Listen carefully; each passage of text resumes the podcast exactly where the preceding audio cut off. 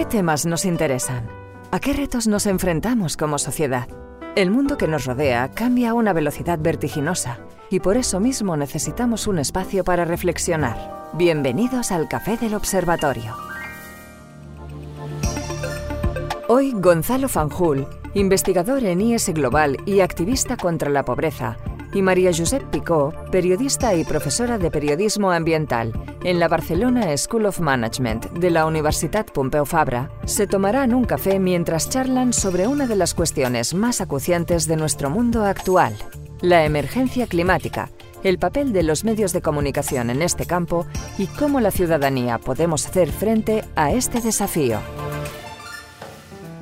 yo creo que desde el punto de vista científico el cambio climático eh, sí nos ha llevado ya eh, algunos puntos de no retorno. No solo el cambio, el cambio climático, sino en general eh, otros ámbitos de deterioro medioambiental en donde estamos cruzando líneas a partir de las cuales no sabemos cómo vamos a evolucionar. ¿no? Hay una hay un, hay un centro de investigación con el que nosotros trabajamos habitualmente, el Centro de Resiliencia de Estocolmo, que dirige el profesor Jack Rostrom. Ellos hablan de nueve, de nueve ámbitos, de nueve límites planetarios, ¿no? Eh, que incluyen bueno, toda una serie de, de, ámbitos medioambientales en donde analizan eh, en qué medida estamos eh, en zonas de seguridad, en zonas de riesgo moderado o en zonas de riesgo extremo hasta el punto de, de no retorno. ¿no? Bueno, hay cuatro de ellas, cuatro de estas nueve, incluyendo la del cambio climático, en donde se identifica que ya hay ámbitos en donde hemos cruzado los puntos de no retorno. ¿no? Pérdida de biodiversidad, gestión del agua, em, eh, y en otros, como el de la acidificación de los océanos, por ejemplo, eh, nos acercamos muy rápidamente. ¿no? Y todos estos son fenómenos que están imbricados entre sí, en donde lo que estamos generando son círculos viciosos cuyas consecuencias son absolutamente impredecibles. Gonzalo, se nos van a ir. Sí, sí ya en la primera. no, no, no, pero lo digo de, no, lo digo de broma. Pero es verdad que, bueno, yo estoy de acuerdo y bueno, no hay, no hay más que, que leer algunos informes que la verdad es que mm, son muy claros la pérdida de biodiversidad y sobre todo llevarlo también a la ciudadanía cuando eh, no se trata solo de, que estamos destruyendo el planeta, de que las generaciones futuras van a tener lo peor, sino que también cómo el cambio climático nos afecta ya a nuestra salud. ¿no? Yo creo que, que eso es, llevar a la ciudadanía a ese nivel más local es fundamental para que desde la propia acción individual nos involucremos, porque si no el reto, el desafío es tan global que nos hace sentirnos como muy pequeños. Y ahí yo creo que los periodistas ambientales tenemos y también la comunidad científica, un reto importante de saber que sí que estamos en un, en un momento muy complicado, que se ha perdido mucha diversidad, biodiversidad, que a nivel global hay territorios que siguen en una dinámica de destrucción vamos a decirlo, porque vivimos en una sociedad capitalista, sino también con unas dictaduras brutales donde el, ¿no? el capital manda y hay muchas sociedades tú lo conoces mucho más que yo, eh, puedes hablar de, esa zona del planeta más pobre, lo están sufriendo más. Entonces sí que es importante, yo creo, que, involucremos a la ciudadanía, ¿no? Decirles, bueno, estamos muy mal, pero podemos podemos tener un futuro también para las, para las generaciones venideras. Estoy completamente de acuerdo. Una cosa es eh, ser conscientes de, que efectivamente vivimos en un estado de emergencia climático. Y otra cosa es caer en el fatalismo y en, la, y en, el, en el derrotismo y en la sensación de que el, el punto de no retorno eh, Em, es absolutamente irreversible. ¿no?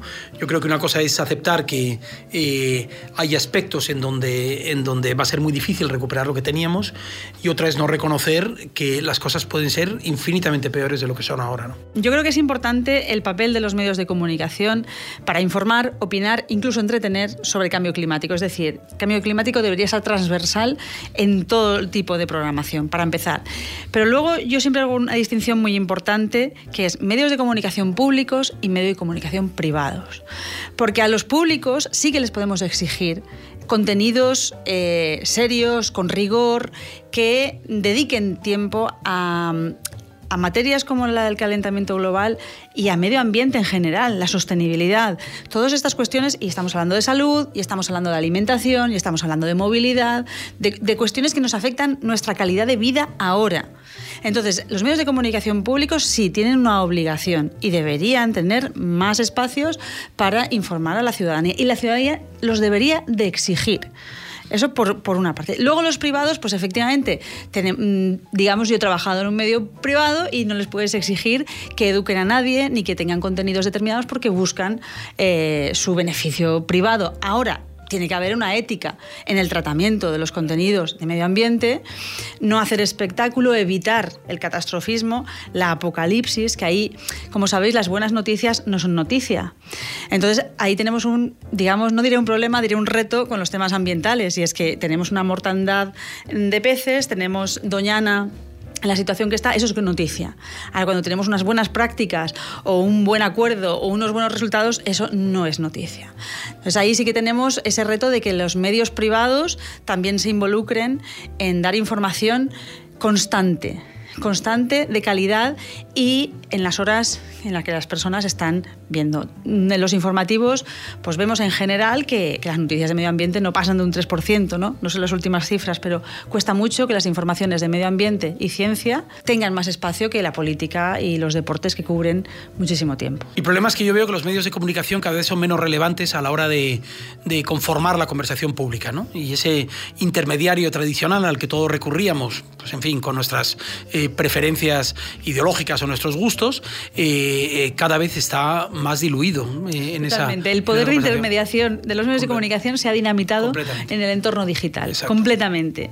Y ahora, pues incluso pues el estudiantado de periodismo busca la actualidad de Irán en TikTok. Sí, y entonces esa es la realidad y tenemos que, que no podemos barrarla, no podemos limitarla, sino que tenemos que pensar que todos, todos nosotros, todas nosotras somos emisores y receptores y tenemos una responsabilidad a la hora de compartir los contenidos, que esa es una diferencia que antes no teníamos, ¿no? Cuando leíamos la prensa o veíamos los telediarios, la primera, la segunda.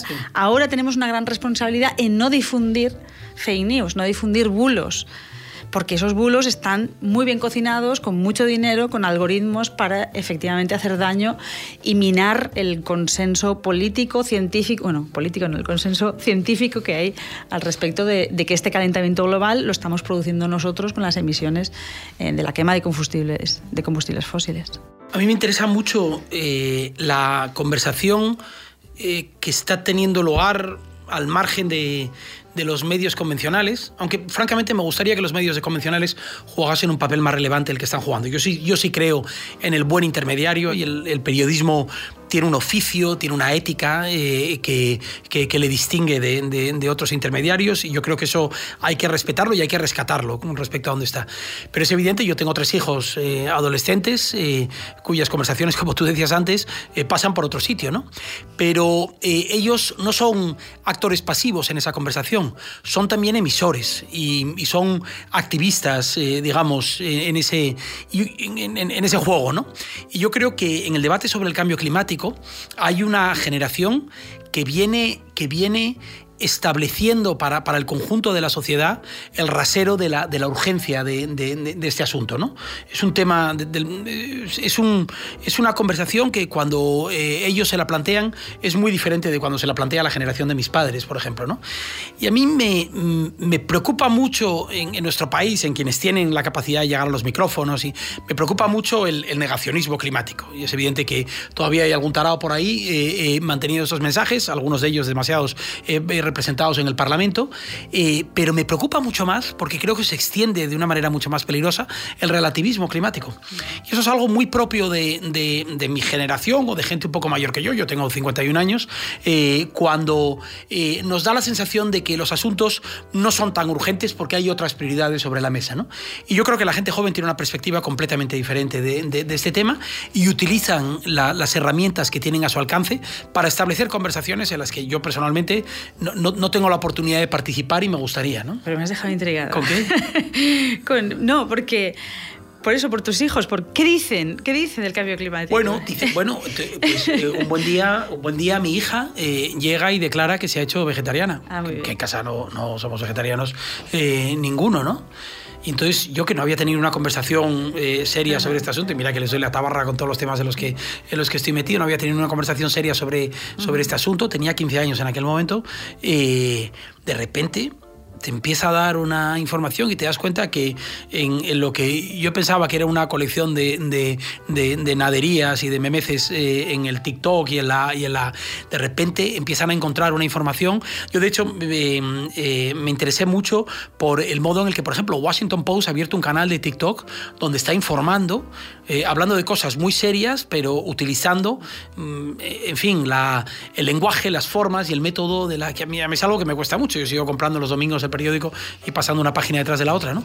Pero, pero, no, pero, pero me, pareció, me, me, di cuenta de, básicamente de mi arrogancia con este asunto, ¿no? De cómo eh, hay algo que está ocurriendo eh, y, que, es muy diferente. ¿no? yo creo que en comunicación siempre lo más importante es, es, la audiencia. O sea, lo primero que tenemos que hacer para modular un mensaje es saber quién hay a la otra parte. Y yo creo que eso lo estamos perdiendo. O sea, lo estamos perdiendo desde la clase política, desde la clase económica, desde la clase mediática. Tenemos que cambiar si realmente queremos involucrar a, la juventud en este reto que implica también que tengan futuro. Porque a mí me gustaría mucho que, nos explicaras tus investigaciones en el ámbito de la pobreza, porque eh, cambio climático eh, va ¿no? entrelazado a todo este digamos, a toda una economía global, internacional, en la que se produce eh, sin derechos eh, humanos, ¿no? sin derechos de ningún tipo, ¿no? y estamos en una sociedad rica, entonces, ahí también hay mucha pobreza y estamos viendo cómo también eh, las causas del cambio climático, ¿no? Si ahora, por ejemplo, tenemos los veranos que nos empiezan en abril, ¿no? Pues digamos que se está generando pobreza energética también a las personas que no pueden pagar un aire acondicionado porque no tienen eh, recursos suficientes. Existe un relato cada vez más cercano a la población, los veranos largos, la idea de que una buena tercera parte de nuestro país va a ser inhabitable eh, durante cuatro o cinco meses del año en, los próximos, en los próximos 20 años. El hecho de que en mi región, en Asturias, la gente esté invirtiendo para irse a trabajar y a, vivir y eh, en zonas de Dinamarca se esté pensando en inversión inmobiliaria como si aquello fuese venidor, porque, porque el futuro va por ahí, todo eso interesa mucho. Interesa a Doñana, interesa eh, los golpes de calor de las personas mayores en verano. Pero detrás de todo eso, por ejemplo, en materia de golpes de calor, están las decenas de personas que mueren cada año en nuestro país trabajando en el campo, muchos de ellos trabajadores en situación irregular, trabajadores que no tienen y trabajadoras que no tienen papeles, que trabajan en los invernaderos. Si alguien tiene la oportunidad de entrar alguna vez en los invernaderos en Almería o en donde gente, eh, a partir de determinada época del año, eh, los trabajadores y trabajadoras tienen que entrar y salir eh, en un periodo no excesivo de tiempo porque se alcanzan los 50, 52 grados grados dentro, dentro del invernadero y se trabaja en unas condiciones de vulnerabilidad eh, absoluta en este sentido. ¿no? Pero eso extendido, digamos, al, conjunto de los, de los países eh, en vías de desarrollo del, o del sur global, el cambio climático es un factor, es un, es un verdadero aldabonazo en la, vida de las personas. En, eh, los shocks naturales extremos en forma de inundaciones eh, o en forma de, huracanes que destrozan la vida entera de las personas, las sequías continuadas que han hecho que las poblaciones se, se vayan desplazando hasta, hasta provocar verdaderos éxodos en algunas regiones del planeta, como el Cuerno de África o el, o el Sahel, mm, eh, los desplazamientos de decenas de millones de personas ahora en Pakistán o Bangladesh después de las inundaciones. Esta es la realidad del sur global del cambio climático. No es un desafío lejano por llegar al que uno se adapta lentamente, sino que es un, golpe en la mandíbula en, en, este mismo momento y con consecuencias absolutamente devastadoras para la población más pobre. Estás escuchando El Café del Observatorio, un podcast del Observatorio Social de la Fundación La Caixa. Yo si quieres te pongo un ejemplo, que es llevar a, lo local un poco eh, lo que estás comentando. Nosotros durante, durante dos décadas Valencia perdió muchísima huerta, huerta fértil. Valencia se caracteriza por tener una huerta muy, muy buena y digamos que el avance de los polígonos industriales, de la especulación del territorio, se perdió, se perdió muchísima huerta. También por ese eh, cambio generacional. Entonces, ¿cómo las políticas pueden ayudar a cambiar, a revertir esa situación? En primer lugar, ha sido proteger la huerta, evitar que se construya. Y después una cuestión que ahora se está haciendo en Valencia y es favorecer la, la venta de los productores en la ciudad, en puntos emblemáticos de la ciudad para quitar un poco ese, digamos que lo agro es, mm, digamos, no está de moda. ¿no? El glamour de la huerta no lo teníamos y ahora estamos intentando eh, ¿Por qué? Porque al final la gente lo que quiere es comer tomates buenos o verdura de calidad que la van a pagar, ¿vale? Los agricultores, las agricultoras van a tener unos precios justos eh, y digamos que es un beneficio entre todos. O sea, tienen que tener un beneficio los productores y también las personas eh, que los compran. Creo que esa sería un poco llevar a lo local ese, ese cambio. Es decir, que efectivamente cuando vas a comprar un supermercado hay muchísima distribución, se pierde muchísima comida, se tira muchísimo y, las personas que producen ganan poquísimo. Entonces, es, cambiar esas, esas políticas y entonces convertir en fiesta que Valencia haya sido capital verde europea no es una cuestión solo política, eh, es cuestión de ciudadanía en Valencia hubo grandes movimientos de defensa del territorio. En primer lugar fue el Saler, que se quería urbanizar durante, la época franquista. Luego vino la salvación del antiguo cauce del río Turia, porque tras una inundación en el 57 se desvió el cauce. Y entonces ahora el Jardín del Turia, si no lo conocéis, casi 10 kilómetros de jardín que vertebra la ciudad, con todo tipo de actividades, un espacio eh, emblemático verde. Y también ahora eh, Salvem, Salvem Lorta. También tuvimos Salvem el Botanic, que fue otra, otra movilización durante 25 años para salvar un espacio de la ciudad al lado del Jardín Botánico de la Universidad de Valencia. Y ahora, durante esos, esa época oscura de destrucción de la huerta, ciudadanía organizada, eh, digamos, montó eh, Salvem Lorta y siguen muy activos. Además, desde una, desde una movilización eh, ilustrada. O sea, quiero decirte, presentando alegaciones a normas, eh, haciendo una presión, un lobby, yo creo que muy... Em, interesante, no solo no a todo, sino, sino dialogando. Se han convertido en, en interlocutor. El caso de Valencia me parece un ejemplo fantástico, fantástico. Al, que yo añadiría una cosa: eh, cuanta más capacidad tengamos de producir nuestros propios alimentos, menos dependencia tendremos de un mercado que es cada vez más inestable, que es cada vez más complicado. Esa lógica que para nosotros es cierta aquí y ahora con nuestros productos básicos, en el caso de los países pobres es una realidad palmaria. Eh, cuando tú, eh, cuando una familia destina casi dos terceras partes de sus ingresos a la compra de alimentos, la variabilidad del precio tiene un impacto desproporcionado en, el, en, la, capacidad, en el ahorro de la, de la familia, ¿no? Y por eso invertir en ese, en ese tipo de producción más local tiene un valor doblemente, doblemente interesante. Yo creo que hay una cuestión importante, y lo has comentado tú, Gonzalo, ahora, el bien común. Eh, estamos hablando de que el medio ambiente es un bien común, igual que lo hemos visto con la salud en la pandemia. Es decir, nos regimos por unas leyes del mercado, hemos generado unas sociedades muy individualistas, pero necesitamos retornar a crear esas redes de solidaridad, de ayuda mutua. Lo estamos viendo en las ciudades, en las grandes ciudades, las familias que se ayudan, porque efectivamente mm, no, no podemos sobrevivir si no nos ayudamos. Y esa tragedia ¿no? de los bienes comunes, eh, que, está, que está teorizada ¿no? por Gardin, si no recuerdo mal, eh, que hablaba de eso, de esa tragedia de los bienes comunes, porque todos queremos un trocito de propiedad privada, todos queremos un apartamento en primera línea. ¿No? Y no puede ser, tenemos que compartir y efectivamente creo que durante muchos años en este país se nos ha dicho que éramos ricos, que podíamos comprar cualquier cosa y nos estamos dando cuenta ahora que nuestros sueldos no incrementan al ritmo del IPC. Y esa cuestión está vinculada con esa destrucción de los recursos, con esta falta de agua que tenemos ahora está entroncada con, con, con, el clima, porque no podemos vivir en un espacio eh, dependemos de la naturaleza para vivir, dependemos de los alimentos para vivir. Y eso yo creo que de alguna manera las sociedades postindustriales nos habían hecho pensar que la tecnología nos iba a hacer felices y nos iba ¿no? a llevar a mundos futuri, ¿no? de futuro.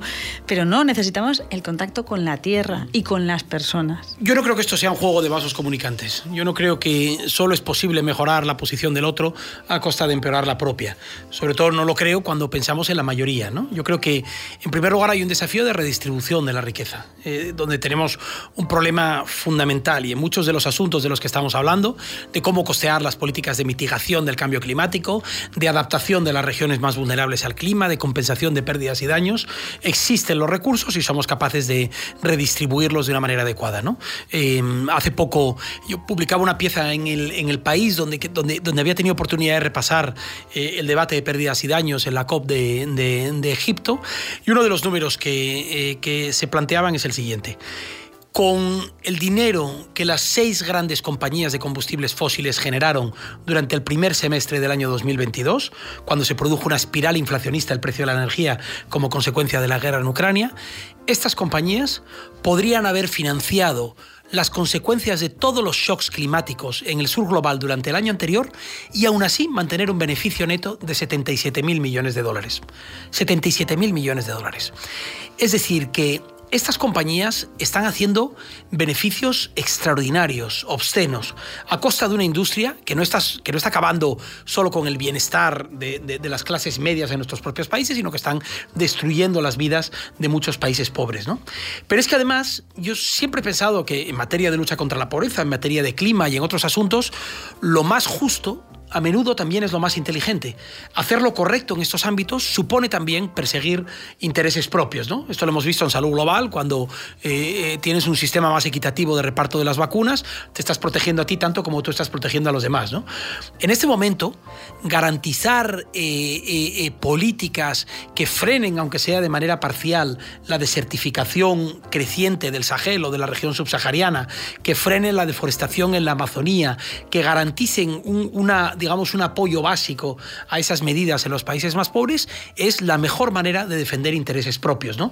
de garantizar la prosperidad de nuestras economías en el futuro. De economías que tienen que ser diferentes, y en eso estoy completamente de acuerdo. ¿no? Economías que tienen que depender menos de los combustibles fósiles, eh, menos de una lógica antigua del crecimiento, aunque el debate del decrecimiento yo no, no, sé si lo comprendo muy bien, pero, pero yo creo que yo creo que aquí hay, un beneficio, aquí hay un, beneficio compartido y el discurso no puede ser solo yo pierdo a costa de que tú ganes o tú o tú o, lo contrario, sino más bien tratar de construir, eh, en fin, círculos virtuosos. ¿no? A ver, yo creo que sí que eh, la realidad científica y el desarrollo industrial nos ha llevado no a, un, a una situación de catástrofe y de apocalipsis, nos ha llevado a, un nuevo viaje, a un camino que tenemos que hacer entre todos y todas a una dimensión extraordinaria, a un horizonte global que no estamos acostumbrados. Entonces, pero sí que lo tenemos que hacer juntos en beneficio de todas, de todos, para ser más felices.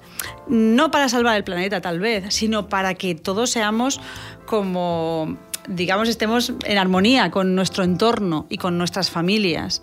Yo tengo una fe ciega en la capacidad de las sociedades y de los individuos que las componen de, de cambiar las cosas, de tener eh, trayectorias de la historia que nos parecían absolutamente imparables. ¿no? Y yo creo que tenemos precedentes como el del sufragismo, la lucha contra la esclavitud, eh, la lucha por los derechos civiles, que, demuestran que muchas generaciones a lo largo del tiempo pueden cambiar esto. ¿no? Eh, nosotros estamos peleando por este asunto, pero, pero tenemos que aceptar el liderazgo de la generación que viene detrás de nosotros y que se ha tomado este asunto como una batalla propia porque su supervivencia es una batalla casi existencial para para ellos, ¿no? Y yo creo que, eh, yo creo que ellos van a ser capaces y ellas de, de cambiar las cosas, no me cabe la menor duda. Has escuchado El Café del Observatorio, un podcast del Observatorio Social de la Fundación La Caixa producido por Minoría Absoluta.